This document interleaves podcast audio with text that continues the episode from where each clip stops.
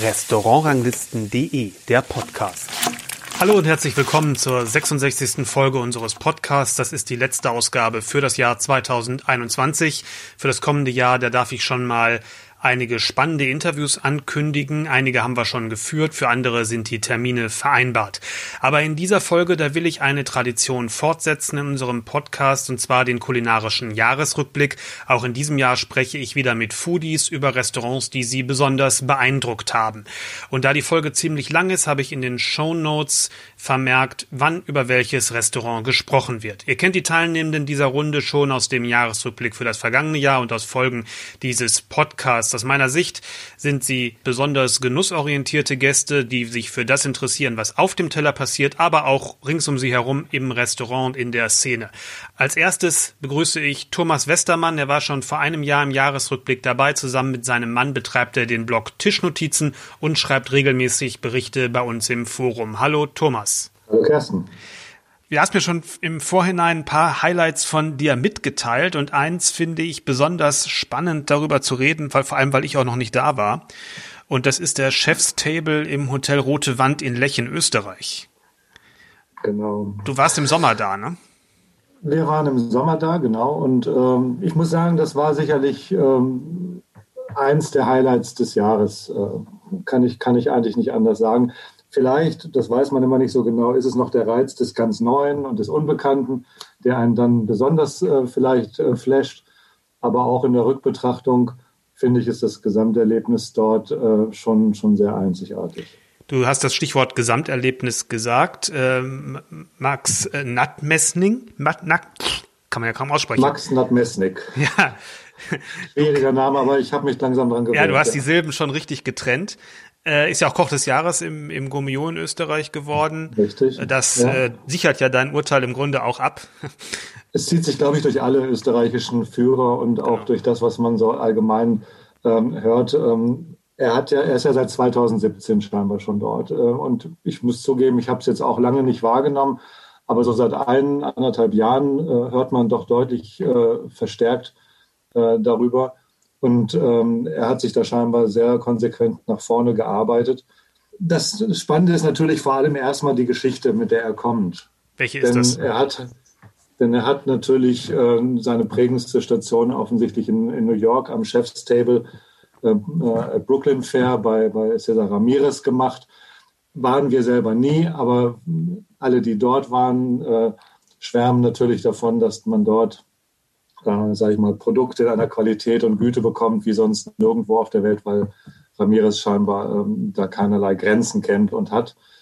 Und wenn man dort über lange Zeit arbeitet, ähm, dann hat man natürlich ähm, wahrscheinlich auch ähm, das, das inhaliert, ähm, was Qualitätsbewusstsein angeht oder wie man ein Restaurant aufzieht. Und dort ist halt auch wohl scheinbar viel über, über äh, Theke und, und Tresenrestaurant abgelaufen. Und ich glaube, es findet sich vieles davon halt auch jetzt in Lech wieder. Kann ich jetzt erstmal nur so vermuten, aber nach allem, was man so liest, ist es wohl so. Auch wirklich beste Produkte aus aller Welt oder spielt regionales Österreich, Alpenregion dann schon mehr eine Rolle? Ähm, vielleicht etwas verstärkter als, als in New York oder mit Sicherheit verstärkter als in New York, aber nicht ausschließlich. Äh, natürlich ähm, wird einem erzählt, dass die Forelle, die man bekommt äh, in unterschiedlichsten Formen, dass die vom Forellenzüchter 100 Meter weiter weg ist, den wir uns auch tagsüber schon mal angeguckt hatten, den Teich. Also da wird schon sicherlich vieles auch aus der Gegend kommen, aber nicht ausschließlich. Spätestens da, wo es dann um Krustentiere geht, musst du dich äh, auch anderswo äh, bedienen.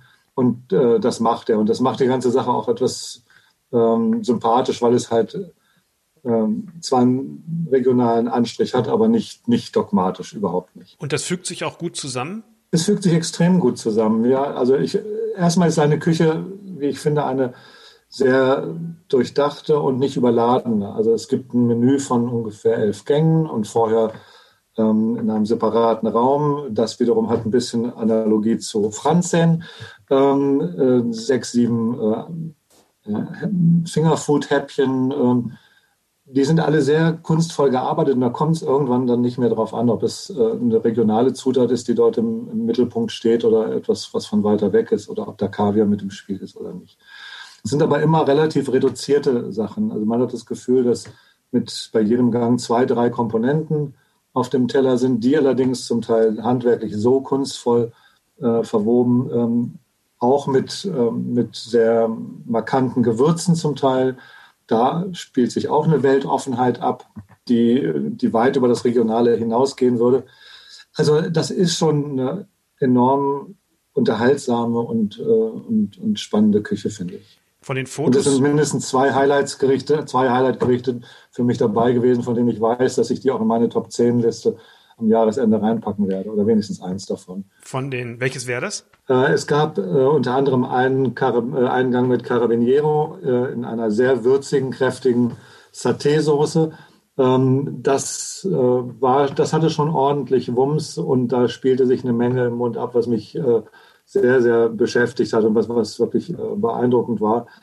Und im Hauptgang, und das ist halt häufig immer einer der schwächeren Gänge, wie ich finde, gab es äh, eine ganz ausgezeichnete Ente mit, äh, mit einer noch fast besseren Beilage, mit Kohl, aber den Kohl so geschickt geschichtet, gefüllt, äh, frittiert, in unterschiedlichen Texturen, fand ich genauso großartig.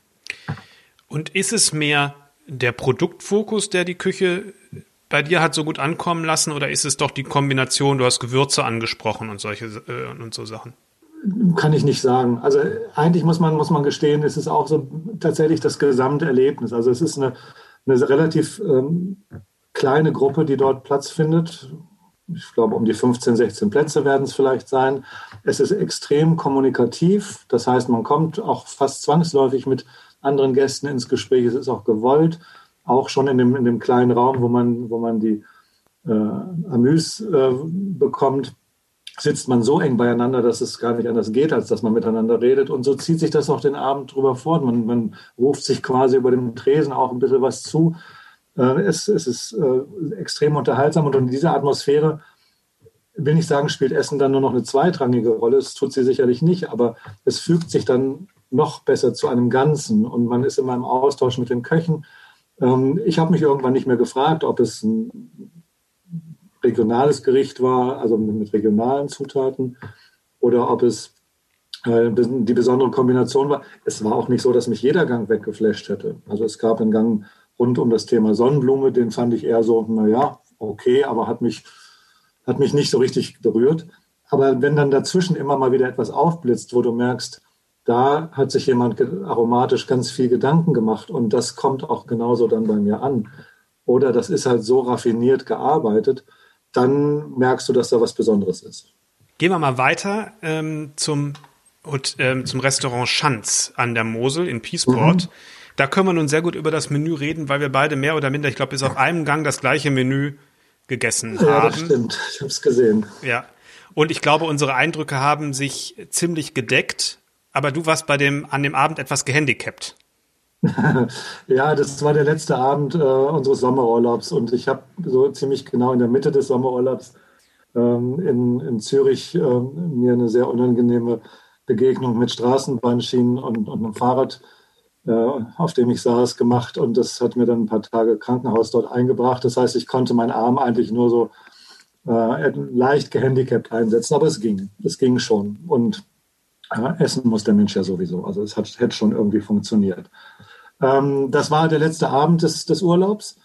Und ähm, ja, auch das war sicherlich eines der Highlights äh, in dem äh, Urlaub sicherlich auch. Du warst nicht zum ähm, ersten Mal da oder ihr wart nicht zum ersten Mal da? Nee, aber das letzte Mal war dann doch schon, äh, ich glaube, sechs, sieben Jahre her. Wie würdest du, hast du noch die Erinnerung, wie sich die Küche verändert hat? Kannst du das sagen?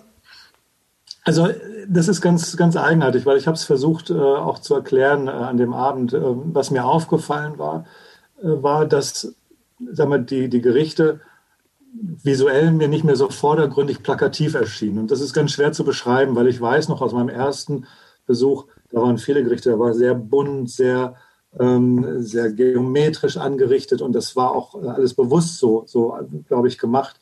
Und ich hatte immer das Gefühl, dass das ein bisschen den Geschmack äh, für, für mich in den Hintergrund drängt. Ähm, ich habe durchaus großes Faible für, für, für tolle Präsentationen, aber mir kamen sie beim ersten Besuch halt schon sehr, sehr plakativ vor. Und diesmal kann ich jetzt nicht sagen, dass die Gerichte weniger schön waren. Ganz im Gegenteil, sie waren zum Teil von, von außerordentlicher äh, Finesse und, und, und Schönheit. Also alleine der Gänselebergang zum, zum Auftakt. Ein fliegender Teppich, so wurde es ja bezeichnet. Ne? Der, der, der war die Gänseleber genau. so auf so einem ja, auf so einem kleinen Sockel aufgebockt, sozusagen. Richtig.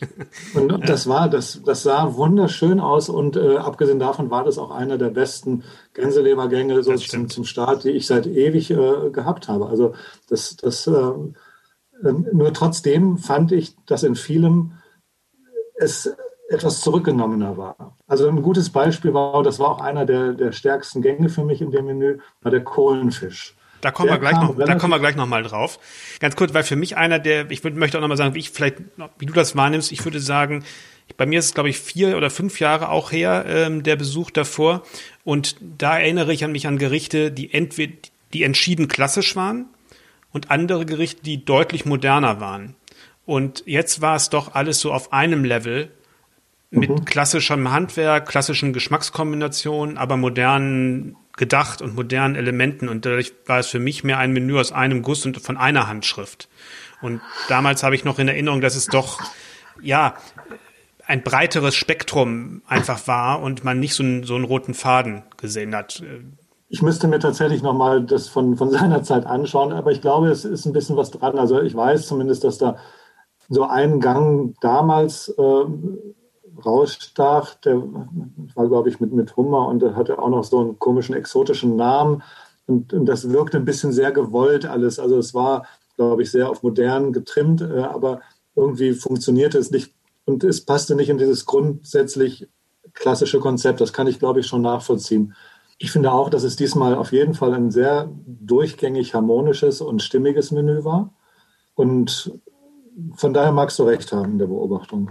Ja. Um noch mal einen bildschönen Gang, bevor wir zu dem Kohlenfisch kommen, einen bildschönen Gang oder vielmehr, es war ja ein Amüs anzusprechen.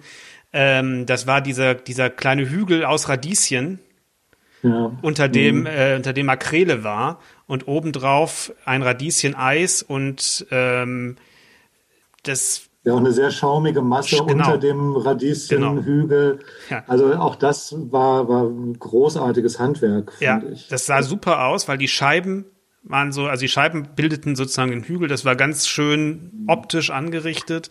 Und man hatte ja. die Frische und die Schärfe von dem Radieschen und trotzdem mhm. ein bisschen das Jodige vom Fisch. Also es war für mich definitiv das Amüs des Jahres, würde ich sagen. Ich müsste nochmal schauen, aber es spielt sicherlich vorne mit, mit ja. Sicherheit. Ja. Also von, von der Optik mit, mit, mit Sicherheit. Und dann das nun schon zweimal angesprochene Gericht Kohlfisch mit Kokoscreme, Kohlrabi und einem Thymian-Tee. Was hat dich ja. daran so fasziniert? Äh, der Thymian. Mhm. Also ich war äh, relativ, also der, der Teller sieht Verhältnissen für, für Schanzverhältnisse, finde ich, relativ unspektakulär aus. Es ist eigentlich nur ein, ein Sud mit, mit Fisch und der ein, durchsichtig, zwei, nahezu durchsichtig ist, ne? Genau. genau ein klarer Fond und äh, äh, ansonsten ein bisschen Creme, ein, zwei Tupfen, äh, ein paar Borretschblüten, fertig aus. Und alles weiß, also denn der Fisch ist weiß, die Cremes ist weiß, die, der Kohlrabi ist logischerweise so kleine Tütchen ist, wo die Creme reinge, reingesetzt ist, ist weiß. Also eigentlich sehr viel weiß, bisschen, bisschen hell. Man sieht nicht viel, das stimmt. Genau, und äh, das hätte, das hätte auch alles äh, für mich überhaupt gar nichts Besonderes äh, bedeutet, wenn ich nicht irgendwie in, dem, in diesem Fond dann wirklich diese extreme Thymian-Note gehabt hätte und dachte mir, diese Kombination aus Fisch, Kohlrabi und, und so einem relativ markanten Kraut habe ich selten ähm, so explizit ähm, in, der, in der Spitzengastronomie erlebt. Also der Thymian wurde auch schon sehr, sehr pointiert, sehr pointiert rausgearbeitet. Und da habe ich mir auch dann gesagt, so, wow, ähm, muss man sich erstmal trauen. Ne? Und ähm, das Faszinierende war aber, dass es auch extremst gut passte. Und ich, ja. da hatte ich so das Gefühl, da hat sich jemand richtig Gedanken gemacht und ist auf etwas gekommen, was für mich überhaupt nicht ansatzweise das naheliegendste gewesen wäre. Und äh, super gut. Super Absolut. Gut. Das hat, ich habe Thomas Schanz ja auch nach dem äh, Rezept oder nach dem Gericht genauer gefragt, wie er, wie er das entwickelt hat in der Podcast-Folge äh, mit ihm. Da kann man sich das alles nochmal wunderbar anhören. Ähm, und da sagt er, hat er auch gesagt, dass in diesem Thymian-Tee oder Thymian-Fond, wie du gesagt hast, auch ähm, heller Tomatensaft äh, drin mhm. ist und das merkt man auch, dass es hat so einen umami-runden äh, Geschmack natürlich von der Tomate, aber der, die Wirkung des Krautes, des Thymians, das ist so wirklich wie ein Tee, so ähm, kräftig im Mund, aber nicht schwer auf der Zunge, ganz leicht und ganz fein, ähm, kleidet das so den Mundraum aus und dann kommt halt der Fisch mit der Kokoscreme, die gar nicht süßlich ist. Man denkt ja bei Kokos immer gleich an Dessert und an Süße, sondern die war eher so herb, herb exotisch. Ganz es hatte so einen gleichen exotischen Touch, aber ja. nur einen sehr, sehr leichten. Ähm, und dazu der abgeflammte Fisch. Also das, das gab dann noch eine leichte Rauchnote drüber. Der Fisch blätterte perfekt auf. Also ähm, ja, war durch die Bank weg Ah, das hatte für mich, für mich hat das fast so ein bisschen so eine mediterrane Richtung, Richtung Pizza oder Richtung, Richtung, ähm, Richtung Spaghetti-Soße, also Tomatensoße gehende Sache von wegen dieser Kräuter, Umami-Wirkung ähm, und der Fleisch, das Fleischige vom Fisch hat mich aus, das hat so ein bisschen, kam da irgendwie so bei mir so diese, dieser Gedanke im, im Mund auf, das war ganz verrückt. Gut, auf Pizza und Pasta wäre ich nicht gekommen. Nee, nee, aber so, aber so ein bisschen, aber wenn man, aber ich weiß, was du meinst. Diese, diese Wirkung, wie, wie, wenn man eine Tomatensauce hat, die sehr stark mit, mit Kräutern mhm. ist, so ein bisschen kann man sich das vielleicht vorstellen, ne? Nur halt viel, viel feiner natürlich. Also ganz, ganz, ganz große Feinheit in dem Gericht. Und so ganz ähnlich ja. ist ja auch dann der nachfolgende Gang gewesen, Frikassee von Hummer, Kalbskopf ähm, und mit Kartoffeln. Ähm, da war ja Minze drin. Das hat auch so ein bisschen so eine Kopfnote gehabt, so eine kräuter, kräuterige ja, hat, Kopfnote. Das wollte ich gerade sagen. Das hatte, also ich bin kein großer Minzfreund, aber hier war es äh, sehr geschickt eingesetzt, weil es nur so eine ganz leichte ätherische Note über das Gericht gelegt hat. Ähm, also nicht überhaupt nicht penetrant und dominant, aber diese, dieser leicht ätherische Ton, der war da. Auch das wieder äh, da merkt man einfach ein großes Fingerspitzengefühl für den Einsatz äh, solcher Kräuter und Gewürze. Und das ist sicherlich etwas, wo man denkt, ja, das hat ihn da, weil es ging dann auch noch in den, im Hauptgang so ein bisschen so in diese Richtung weiter. Das ist etwas, wo man sagen kann, das könnte sowas wie eine richtige Handschrift werden, für das seine Küche steht. So dieser Einsatz von Kräutern, ähm, das habe ich so bislang selten ge gegessen. Ich habe es nicht als durchgehendes Thema in, in dem Menü erlebt, sondern da fand ich tatsächlich mehr so das ähm, Vorherrschende, dass er, dass es ein sehr stimmiges, rundes und, und wirklich handwerklich zum Teil extrem beeindruckendes Menü war. Ähm, wo ich auch das Gefühl hatte, das hat jetzt nicht mehr viel mit, mit seinen Lehrmeistern zu tun, die man ja über lange Jahre ihm immer irgendwie in seine Biografie reingetackert hat, ne, so äh, wie, wie ein ja. Schatten. Ähm, das hatte davon nichts mehr. Und, und das hat, war eher so für mich ähm, das beherrschende Thema, dass ich dachte, so, okay, so könnte, mir, könnte ich mir eine moderne deutsche Küche auch vorstellen. Wobei Deutsch, was ist eine deutsche Küche? Aber eine moderne Küche vorstellen. Ja, ähm, so, mein, so meinte ich das. Ne? Also seine eigene, seinen eigenen, seinen eigenen Weg irgendwie jetzt deutlich, deutlicher gefunden. Wobei, wie gesagt, ich hatte, war auch mehrere Jahre nicht da. Vielleicht gibt's, ist es schon ein bisschen länger so. Aber ist ja vielleicht, vielleicht geht es ja in die Richtung. Vielleicht muss man dieses Kräuterthema mal ein bisschen beobachten, wie, welche Rolle das so in, in nächsten Jahren spielen wird ähm, oder ob sich was anderes rausarbeitet. Aber ich war jedenfalls sehr beeindruckt. Äh, hat viel Spaß gemacht, auch der Abend, äh, also auch der Service war super. Also das war ein sehr rundum äh, gelungener Abschluss äh, äh, nach einem Urlaub mit Handicap. Wir sind uns einig, fünf Jahre warten wir nicht nochmal, bis wir da wieder reservieren. Nee, habe ich ihm auch gesagt. Also ähm, das war zu viel, definitiv. ja. Und dann, wir gehen nur kurz darauf ein, weil wir da letztes Jahr schon drüber ausführlich gesprochen haben. Warst du auch wieder bei Christian Bau und in The Jane? Das sind ja zwei Standards bei dir. Ähm, ja. Wie wichtig ist es für dich, bestimmte Restaurants, ich sag mal, einmal im Jahr, also mit einer hohen Regelmäßigkeit für diese Kategorie, ist das ja eine hohe Regelmäßigkeit zu besuchen? Also bei den beiden ähm, ist es mir extrem wichtig, weil das halt, ähm, ich werde ja öfter gefragt, was so meine Lieblingsrestaurants sind. Und äh, es sind definitiv meine Lieblingsrestaurants. Ich weiß, dass ich dort Abende verbringen kann oder bei Jane ist es in der Regel Mittag, weil ich den da schöner finde, ähm, bei dem ich einfach ähm, von A bis Z eigentlich ähm, nicht enttäuscht werde. Das ist ähm, von der Begrüßung bis zum Schluss ähm, wunderbar angefüllt mit äh, Gerichten in, in, Präzision, Perfektion, Köstlichkeit, wie ich sie kaum anderswo kenne. Ähm, das ist bei mir gesetzt. Und wann immer es irgendwie möglich ist, wir hatten äh, durch den Lockdown mussten wir zweimal äh, Sachen ausfallen lassen oder verschieben. Ähm, das tut mir dann wirklich weh. Bei anderen Restaurants wird es mich nicht so stören, vielleicht. Das äh, denke ich mir, kann ich nachholen. Aber wenn ich weiß, ich muss auf den nächsten Besuch dann doch noch mal ein halbes Jahr oder noch länger warten, dann schmerzt mich das schon. Äh, ich kann das auch nicht mehr groß beschreiben. Ich habe so viel über die beiden äh, Restaurants mittlerweile geschrieben und gesagt. Ähm, die haben beide Zauber für mich. Hm. Ja, das kann ich gut verstehen.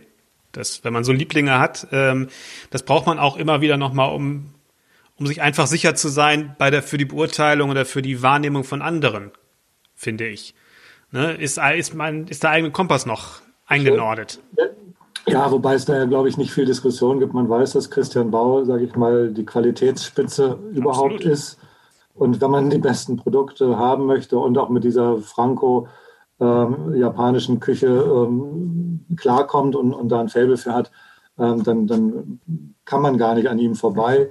Ähm, das bestätigt sich jedes Mal wieder und, und im The Jane ist es auch ähnlich wieder wie in anderen Restaurants. Das Gesamterlebnis gepaart mit, ähm, mit, mit einer, einer Küche, die ganz genau mein Herz trifft. Das muss nicht jedermanns Küche sein, aber ich weiß, ich, ich habe eine, eine, Arbeitskollegin, hat das erste Mal ihr, ihr erstes Fine Dining Erlebnis jetzt in The Jane gehabt und äh, konnte gar nicht an sich halten, äh, ihre Begeisterung mir gegenüber zu erzählen, weil sie sagt, sie hätte noch nie in ihrem Leben so aufmerksam gegessen und es ging dann bis in die Kleinigkeiten, äh, wo sie meinte, dass sie auch noch einen einheitlichen Geruch beim Service gemerkt hätte. Und, und äh, also sie war völlig geflasht und konnte das auch durchaus nachvollziehen, äh, was für mich den Reiz ausmacht.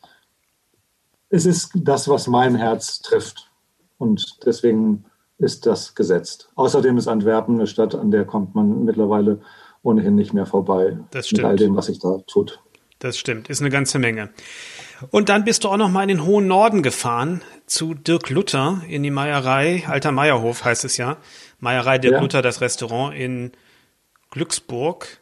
Glücksburg. Genau. Ja, ich muss mal Glücksstadt und Glücksburg darf man nicht miteinander verwechseln. Glücksstadt liegt an der Elbe, Glücksburg bei nee, an der Flensburger Förde. Also, bei Dirk Luther in der im alten Meierhof, Meierei Dirk Luther in Glücksburg. So, an mhm. der Ostsee, mit Blick auf die auf die Ostsee. Ähm, für mich war das überhaupt, muss ich sagen, mein allererstes Abendessen in einem Sternerestaurant. Ich war einmal mittags okay. vorher in einem Sternerestaurant, also mein zweiter Besuch in einem Sternerestaurant. Ich glaube, das war im September 2007. Und mhm. da war der da gerade, hatte der gerade neu angefangen, ich glaube anderthalb oder zweites Jahr oder drittes Jahr. Und das war alles noch ähm, so von der ganzen Präsentation her der Gerichte ähm, sehr klassisch. Ich erinnere mich noch an so so ähm, Kaisergranat vermutlich oder irgendwas was Garnelenartiges jedenfalls, so in Gelee und dass es so geglänzt hat und äh, ich an ein, ein, ein Wolfsbarsch gegrillt mit so einer Paprika, mit einer mediterranen Paprika, schaumartigen Soße und ein Reh, ganz klassisch, Kirsche, Kartoffel, Schaum und solche Sachen. Und dann ist er ja deutlich moderner geworden. Ich glaube, da hat sich da auch ein bisschen was von, von Joachim Wissler so durch verschiedene Gastkochveranstaltungen abgeguckt und ähm, verändert, ist aber immer eher auf der französischen Seite geblieben. Und mhm. dann bin ich da seit vielen Jahren nicht mehr gewesen. Wie ist die Küche heute? Ich bin ein bisschen überrascht, dass du Wissler da ins Spiel bringst, weil Wissler wäre für mich synonym für eine Avantgarde und die habe ich bei Herrn Luther nicht erlebt. Ähm, nee, nee, nee, nee. Aber er hat so verschiedene, also äh, das ist bestimmt so zehn Jahre her. Ähm, da war der beim Schleswig-Holstein Gourmet-Festival immer da ja. und, und es hat so bestimmte Sachen, auch was eher die Optik angeht und äh, ja, die Entschlackung der klassischen Dinge, ähm, ja. die so in diese Richtung, die er da so ein bisschen ja, adaptiert hat für sich, für seine, für seine Art eben doch eher, deswegen sagte ich ja, blieb eher auf der französischen Seite, es war dann ja, schon ist, klassischer. So. Und ich denke mal, das, das sieht man ja auch heute, dass es, dass es französisch gedacht ist. Das ist es definitiv. Also du hast recht, es ist äh, auf jeden Fall für mich eine Küche mit ganz klarem französischem Fundament, ähm, auch sehr klassischem Fundament. Ähm, ja, ich würde sie durchaus auch als modern bezeichnen oder sagen wir mal eher zeitgemäß, eine zeitgemäße französisch basierte Küche. Und ähm, auch da ist es nicht bis auf einen Gang ähm, eigentlich nicht viel Überraschendes. Es ist sehr klassisch, Seezunge, Pilze, ähm, feine Soßen, ähm, Kaisergranat natürlich auch, wieder eine schöne schaumige Soße. Also es ist auch alles sehr, sehr, sehr apart äh, angerichtet. Das ist sehr, sehr gut. Und es ist auch sehr souverän einfach gemacht. Mhm. Ne? Also du merkst, da hat jemand seinen Stil, da wird auch nicht groß ähm, ähm, etwas eingearbeitet, was verstören könnte, sondern das ist in der Regel immer sehr, äh, sehr auf den Punkt, sehr harmonisch äh, und, und ausgewogen. Das hat mir sehr gut gefallen. Also ich bin bei aller Liebe für, für Ausgefallenes und, und Exotisches, äh, freue ich mich auch immer, wenn es so eine sehr geradlinige und sehr äh, durchaus klassische Küche gibt. Und ähm, das, das war da. Es gab einen einzigen Gang, der war, der stach so ein bisschen raus, weil, weil der halt auch sehr asiatisch geprägt war mit einer Entenleber in, in, einem, in einem asiatischen Fond. Das ähm, passte irgendwie so gar nicht in das französische Grundkonzept drumherum, aber auch das hat er gut, äh, hat gut funktioniert. Mir hat das Spaß gemacht. Also ich fand das, fand das ausgesprochen und ich will jetzt sagen, nicht altersmilder, weil dafür ist, ist äh, der Glutter wahrscheinlich noch nicht alt genug, aber es hatte halt eine große Souveränität und ähm, bedient auch, glaube ich, so das, was man in, in so einem Haus oder da oben vielleicht auch erwartet. Also ich glaube, das ist nicht die Gegend für große Experimente. Na, es ist und, ja auch, das ist ja genau das, den Gedanken hatte ich auch, was, was, was bei mir so persönlich war. Ich war da das zweite Mal in einem Sternrestaurant, da hat es mich dann so richtig, richtig ge, ge bekommen, dass ich da sagen muss, das mhm. muss, sowas musst du häufiger machen das wird da ja häufiger passieren, dass da Leute reinstolpern, die, sage ich mal, in irgendeinem Arrangement zwischen zwei Wellnessbehandlungen da noch so ein Essen ähm, vielleicht mit dabei haben und sagen, ich mache das jetzt mal. Und dann will man ja nicht zu verrückte Sachen vielleicht genau. bieten, ja. sondern jeden irgendwo abholen. Aber trotzdem ist es eben nicht langweilig, denke ich mal. Jedenfalls war das Nein, so. überhaupt nicht. Genau. Ja. Ja, ist es überhaupt nicht. Also es sollte überhaupt nicht so klingen. Also ich finde tatsächlich, dass das eine sehr große Berechtigung hat, wenn du ähm, noch, noch Köche hast, die das Handwerk so beherrschen, die Soßen äh, gut beherrschen, die äh, gut kombinieren können äh, und es auch gleichzeitig noch auf eine Art und Weise auf den Teller bringen, dass du das Gefühl hast, das ist jetzt schon 2020 oder 2022 und nicht mehr 1980. Äh, und das, das kann er. Und deswegen hat mir das äh, ausgesprochen gut gefallen. Ja, schade, dass es so weit ab vom Schuss ist, muss man ehrlicherweise sagen. Denn selbst von Hamburg aus sind es nochmal äh, mit der Bahn oh, gute drei, also mehr als drei Stunden auf jeden Fall. Ja, wir haben eine Freundin in Flensburg. Dadurch hat sich das jetzt ergeben, äh, dass wir noch eine Nacht drangehangen haben und äh, gesagt haben, die muss auch mal einen Abend ohne uns auskommen. Und ähm, von daher äh, könnte es passieren, dass wir sogar öfter nochmal dahin kommen. Weil das letzte Mal, wir waren das zweite Mal dort, lag in dem Fall auch, glaube ich, sechs Jahre zurück. Ja, das ist ungefähr, so lange es bei mir auch, auch her, genau. Da ja, genau. Ja, schön. Schön, dass du mich da wieder dran erinnert hast, äh, an die Anfangszeiten meiner kulinarischen Entdeckungsreise. Wenn ich das tun konnte damit. Ja. Wenn du nochmal das kulinarische Jahr für dich Revue passieren lässt, wo wir in der ersten Hälfte, du vor allem, das kann man ja an, an deinem Blog auch besichtigen, sehr, sehr viel Boxen dir nach Hause bestellt hast und ähm, die Gerichte aus den Boxen gekocht hast und das zweite Jahr, wo wir wieder in vollen Zügen genießen konnten. Was ist dein, was ist dein Fazit? Wo siehst du, wo geht die Entwicklung hin? Ja, das war in der Tat äh, schon äh, ein eigenartiges Jahr, gerade weil so mehr oder weniger fast die ganze erste Hälfte ähm, zu war und man halt ähm, oder wir uns halt auch mit den Takeaway-Boxen ausgiebig beschäftigt haben.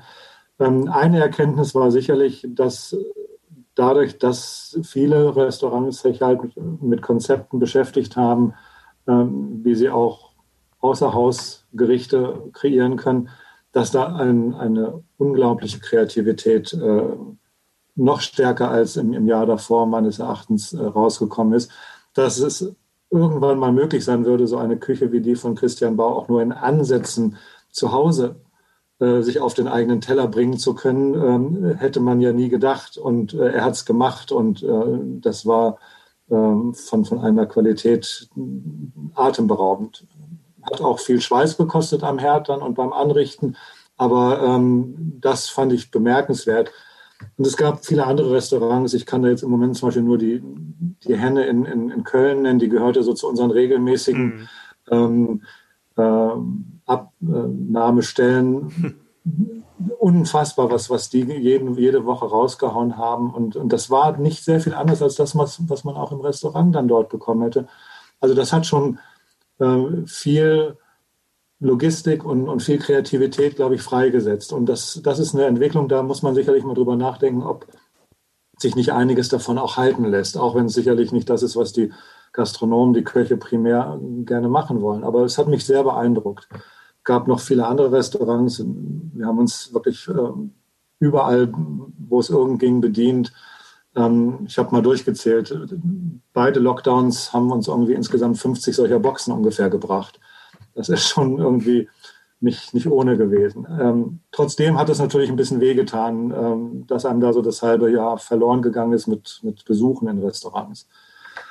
Ja. Ansonsten, was, was bleibt, ähm, ich fand, ich weiß es nicht, ob es ein bisschen daran liegt, wenn man viel und häufig essen geht und gut essen geht.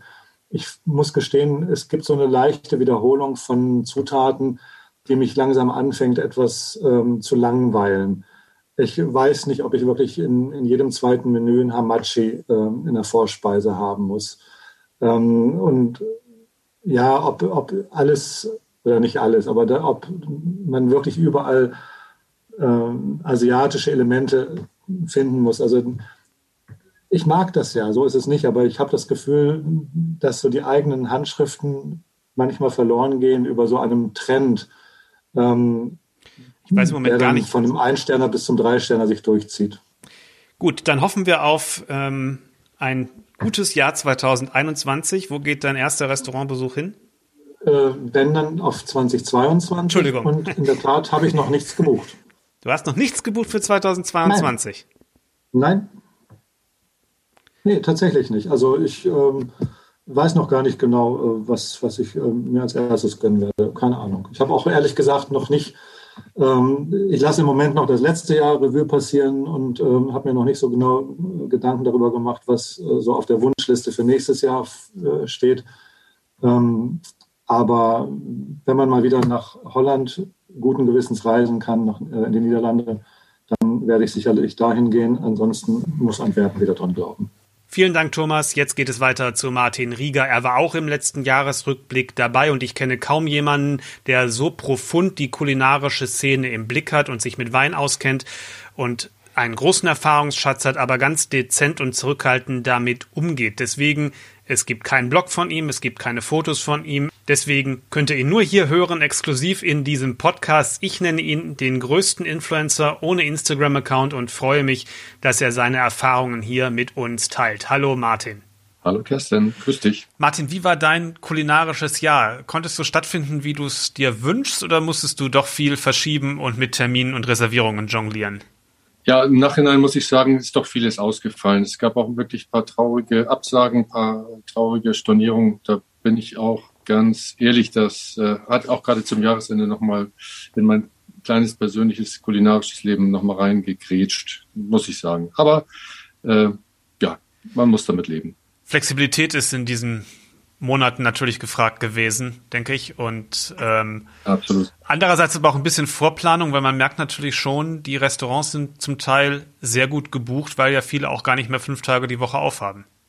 Genau, also man, man muss schon gucken, dass man langfristiger denkt und äh, dass man auch mal bereit ist an, an Tagen, wo nicht so, äh, wo alle Leute sind, sprich am Wochenende, ähm, dass man das äh, langfristig so ein bisschen in die Richtung äh, plant. Und das ist natürlich gerade wichtig, wenn man ähm, nicht in der eigenen Stadt oder in der näheren Umgebung unterwegs ist, sondern vielleicht eine kleine Reise plant. Wir waren ja zusammen im Sommer bei bestem Wetter in Berlin unterwegs. Mhm, genau. War wirklich aller, allerbestes Wetter, fast so schönes Wetter. Und es ja. war äh, so, als ob ja, das auch so eine kleine Last von einem abgefallen ist. Man konnte draußen sitzen und das hat das natürlich irgendwie äh, völlig verdrängt, dass, dass, äh, dass wir jetzt im Winter wieder in so eine Problematik reinkommen. Aber es war ein schöner Berlin-Ausflug, das stimmt. Wir waren zu dritt. Wir haben äh, auch, ähm, ja, wir haben draußen sitzen können in einem Drei-Sterne-Restaurant, hat man ja auch nicht jeden Tag. Richtig. Auch nicht immer meins. Aber in diesem Fall war es wirklich absolut stimmig. Und äh, wir haben uns, nachdem wir uns so ein bisschen ja, angeguckt haben, sollen wir das wirklich machen, war das eigentlich ein perfekter Abend, muss man ganz ehrlich sagen. Draußen sitzen, genau. Ähm, das ist, ich, bin, ich bin auch kein großer, ich bin auch kein großer Freund von Terrassen und vom draußen sitzen, weil ähm, ja da viel mehr Eindrücke da nochmal sind. Straße, Luft, Düfte von irgendwelchen Blumen möglicherweise. Und gerade bei einem zwei oder drei Sterne Restaurant, aber natürlich auch bei einem Ein-Sterne. Aber wenn es wirklich fordernde Gerichte sind, ähm, die sehr fein sind, dann will man sich natürlich auch, auch auf den Teller konzentrieren. Und das ist ja gerade im Rutz. Du hast ja gesagt, wir waren in einem Drei-Sterne-Restaurant. Das ist ja das einzige Berliner Drei-Sterne-Restaurant, das Rutz. Da waren wir ja und da ist es ja nun wirklich erforderlich, sich den Tellern mit großer Aufmerksamkeit zu nähern. Ne? Genau, also es ist ja so, dass äh, immer äh, er nennt es Erfahrungen, also ähm, oder ähm, ähm, ja, dass man, dass man schon die, die Präzision und also beim letzten Mal die, die ja unglaubliche Raffinesse der Gerichte äh, schon erschmecken muss. Und wenn dann eben so ein kleines äh, Kräutchen oder eine kleine Mücke in deinen Teller segelt, dann ist das schon nicht zielführend. Aber an diesem Tag, wo es so warm ist und man auch so ein bisschen Lebensfreude spürte, weil man wieder unterwegs sein konnte, war das auch in einem Drei-Sterne-Rahmen wirklich absolut stimmig, fand ich. Ja, das war sehr schön. Äh, und ich erinnere mich ähm, an wirklich ein schönes, hochfeines Menü. Es waren ja doch viele überrascht, dass das Rutz den dritten Stern bekommen hat. Ähm, nicht, dass man das gar nicht zugetraut hätte, aber ähm, dass es dann doch passiert ist, war für viele eine Überraschung. Aber sowohl im letzten Jahr, also sprich ähm, 2020, aber auch 2021 war ich ja beides, beide Mal im Sommer da. Ich finde, es hat es jedes Mal vollauf bestätigt. Wie ist deine Vorerfahrung mit dem Rutz jetzt jenseits von dem Besuch, ähm, den wir im Sommer zusammen hatten? Ach, ich war schon einige Male da, aber es war nicht immer mein Lieblingsrestaurant, bin ich auch ganz ehrlich. Und äh, es, es, war, es, es war so, es war auch ein Suchen nach dem eigenen Weg innerhalb dieser breiten, breiten Berliner Landschaft. Ähm, ja, es war jetzt auch so, dass, dass man wirklich auch Berliner oder Umlandprodukte gefunden hat, dass man in Fermentierung gegangen ist und dass man einfach jetzt äh, ist aus dem Ganzen irgendwie ein Gesamtpaket geworden, wo man sagt, das ist wirklich das Rutz und äh, es ist auch durch die Weinkultur, es ist ja eine ehemalige Weinbar Rutz. Also das spielt alles wunderbar zusammen. Sie haben eine tolle Sommeliere und dass der Marco Müller also so nach so langen Jahren, aber trotzdem immer noch eine Verfeinerung und eine Präzisierung hinbekommen hat, das bleibt äh, erstaunlich, ist aber trotzdem also ein wirklich sympathischer Weg, den er gegangen ist. Ich finde es durch, durch und durch ein sympathisches Restaurant. Ja. Das habe ich nicht immer so empfunden, bin ich ganz ehrlich.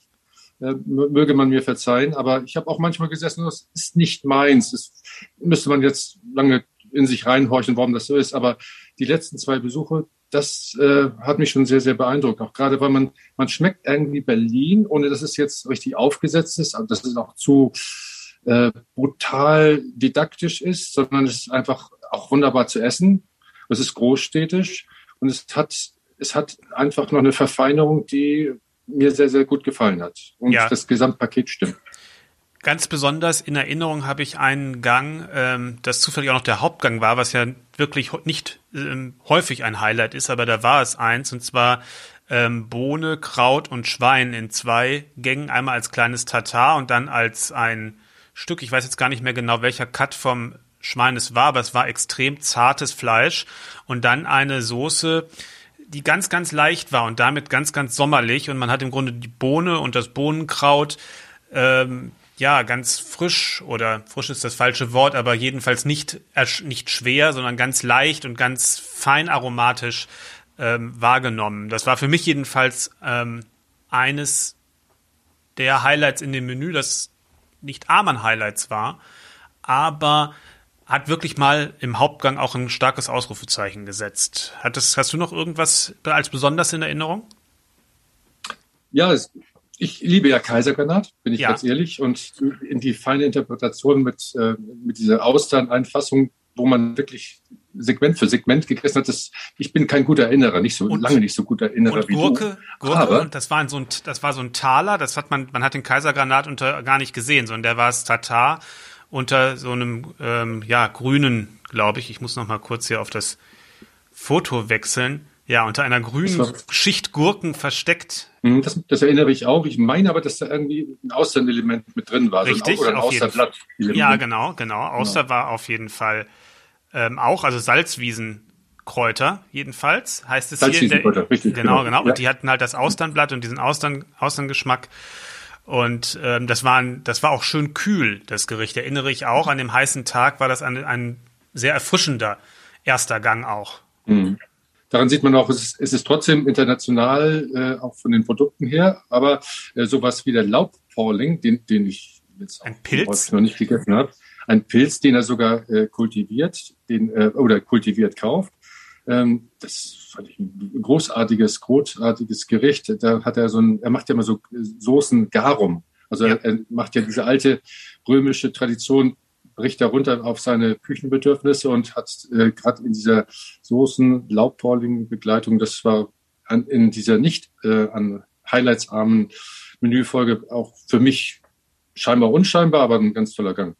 Ja. Und das, das stimmt. Garum, auch sehr. Genau. Und Garum hat, ähm, hat er in letzter Zeit häufiger ähm, als Würzung ähm, sozusagen. Und ich verstehe ja auch, dass das irgendwie so eine Art von fermentationsartigen Gewürz mhm. ist, was ähnlich Umami artig wirkt wie Miso, aber trotzdem ein bisschen anders, ein bisschen subtiler meiner Meinung nach. Genau, also praktisch eine Urform irgendwo so ein bisschen ans Sojasoßenartige äh, äh, angelehnt, ja. Also jedenfalls mit, mit gutem Effekt. Miso-artig, ja. genau. Hm. Schön. Martin, Martin, du hast ja durchaus Erfahrung in der Drei-Sterne-Welt, also nicht nur in Deutschland, sondern damit meine ich auch in ausländischen Restaurants. Wenn ich sage, im Moment würde ich das Rutz als das eigenständigste unter den deutschen drei Sternen ansehen, was das am unverwechselbarsten ist, auch im auch im Grunde international damit auch am vorzeigbarsten, weil das ist ja immer der Vorwurf, den man vielleicht den deutschen drei Sterne Köchen machen kann, dass sie ja zu sehr an so französischen oder an verschiedenen Traditionen hängen und zu wenig Unverwechselbarkeit zeigen, sagen jedenfalls manche Leute. Das kann man dem Rutzen definitiv nicht vorwerfen, meiner Meinung nach. Wie siehst du das?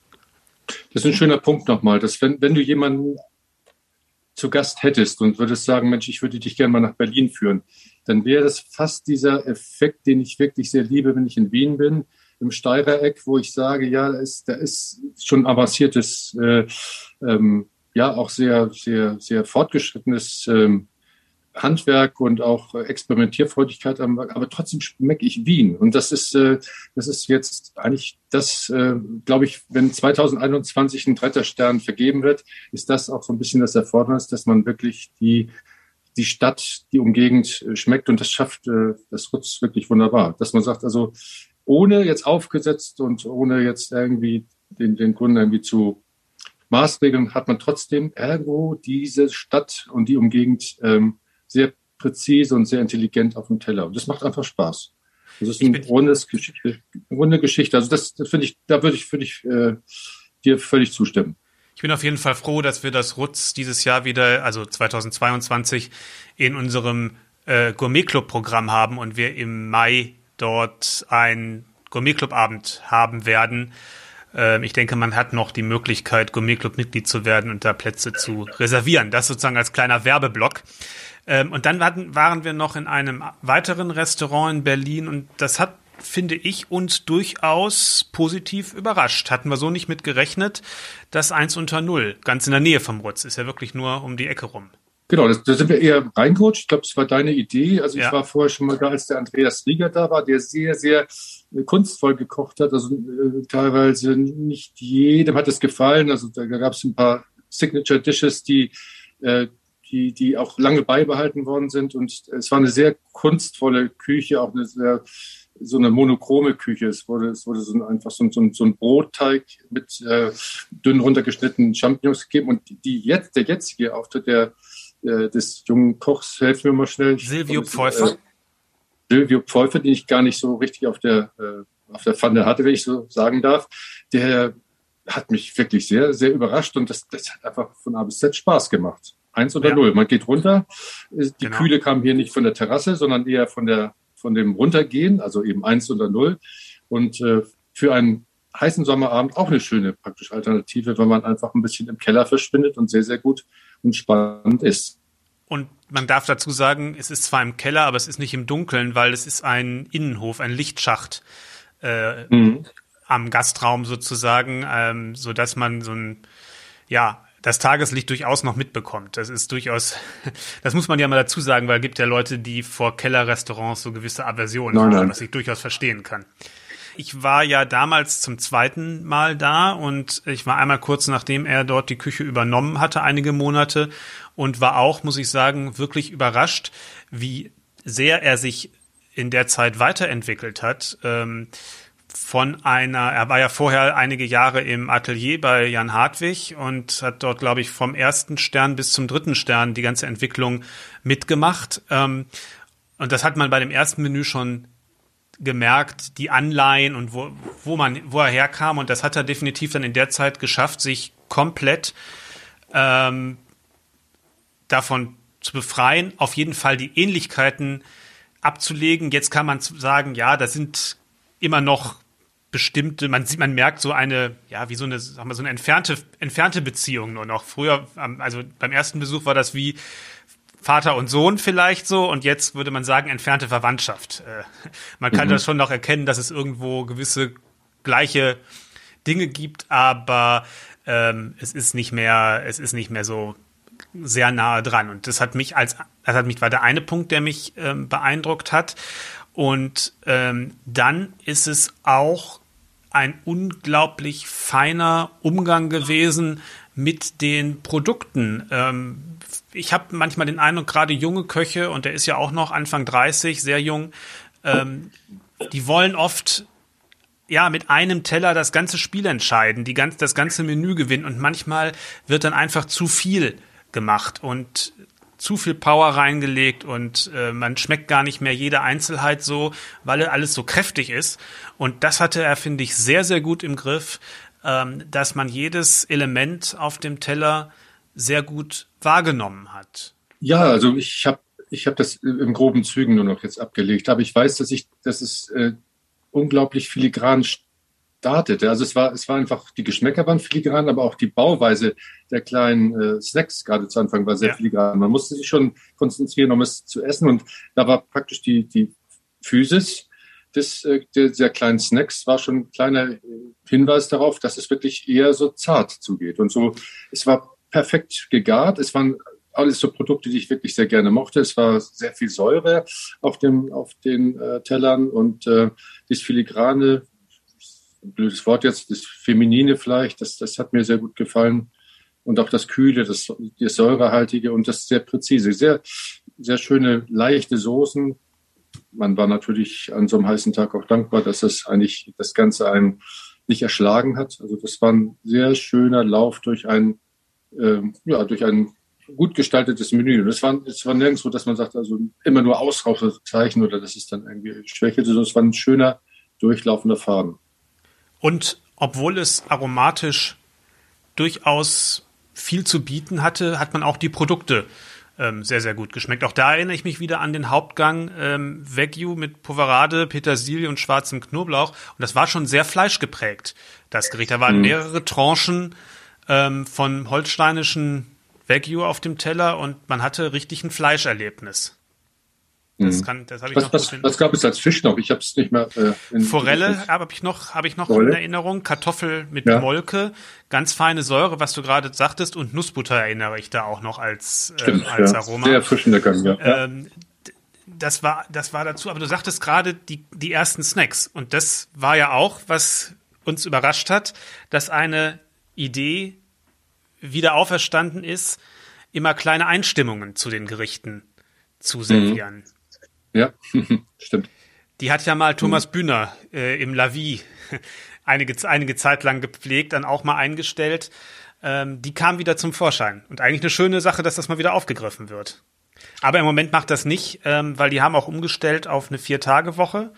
Und als ich zumindest im Oktober da war, äh, nochmal, äh, sagte er, ja, dass das im Moment von den Arbeitsabläufen sozusagen noch alles so umgestellt werden muss, dass sie den, die, das, was sie sozusagen sonst an fünf Tagen gemacht haben, ja jetzt auf vier Tage komprimieren müssen, gerade bei den Sachen Fonds und sowas, die viel Zeit in Anspruch nehmen, ähm, dass es alles noch organisiert werden muss, dass es im Moment jedenfalls oder damals jedenfalls nicht äh, zum Programm gehörte, aber das definitiv auf dem Zettel hat, ähm, vielleicht wieder einzuführen. Das war auch, ähm, muss man sagen, ich habe auch mit im Oktober mit ihm eine Podcast-Folge aufgezeichnet. Also in Bälde äh, wird man hören können, wie er sich das alles so denkt und kann vor allem im Vergleich hören. Ich war ja unmittelbar ähm, schon mal da, nachdem er das Restaurant übernommen hat und habe mit ihm und dem Inhaber Ivo Ebert ein Doppelinterview geführt und da war er noch ganz schüchtern und jetzt in dem Interview, aber ja, es war auch in dem Gespräch kurz nach dem Menü, als wir da waren, man merkte, jemand, der absolut mit vollem Selbstvertrauen auch sagen kann, das ist mein Menü und dazu stehe ich von A bis Z und so soll es sein. Ähm, das hat man schon gemerkt und das hat man auch auf dem Teller gemerkt, finde ich.